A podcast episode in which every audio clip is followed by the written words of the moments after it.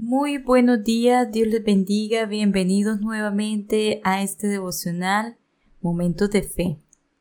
Anhelo que sea de bendición para tu vida. Les habla Janet Flores y hoy vamos a hablar de un tema siempre necesario, siempre nuevo e indispensable para la vida de todo cristiano y es la oración.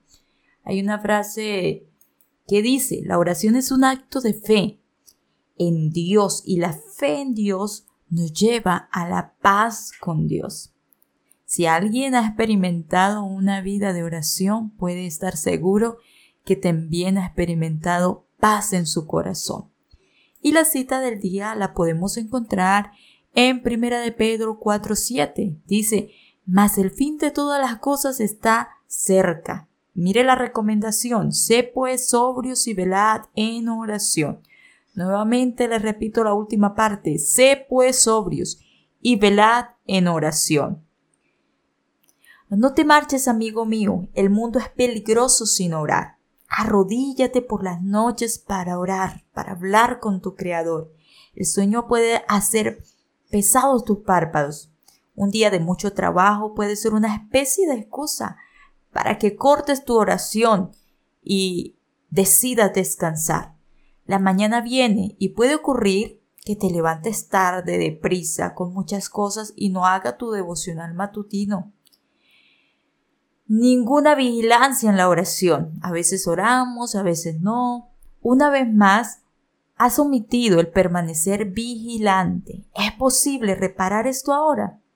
Creemos solamente que no. Se ha hecho lo que no podemos deshacer. Hemos dejado de orar y esto abre la puerta a muchos males e inconvenientes, ataques del enemigo, estar expuestos a la tentación, en fin. La tentación la tienes delante y no estás preparado para vencerla. Hay un sentimiento de culpabilidad en tu alma y tú permaneces dudando y distanciado de Dios. No es de extrañar si en aquel día en que el sueño te dominó o que te levantaste deprisa y no oraste, que ese día no cumplas la voluntad de Dios, no cumplas con tu deber. Los momentos de oración que a causa de nuestra pereza despreciamos, no lo recuperamos. Podremos obtener experiencia, pero no podemos recibir nuevamente la rica frescura, fortaleza, bendición de Dios que había envueltos en ese momento de oración. Si Jesús el poderoso Hijo de Dios sintió necesario levantarse antes del amanecer para derramar su corazón delante de Dios por medio de la oración, con cuánta más razón debes orar aquel dador de la vida, aquel que es el buen pastor, que de él proviene todo don perfecto, bueno para nuestras vidas, que ha prometido protegernos y cuidarnos. Lo que Jesús recibió en su vida por sus oraciones nunca lo sabremos en totalidad. Pero sabemos muy bien que una vida exenta de oración es una vida sin poder.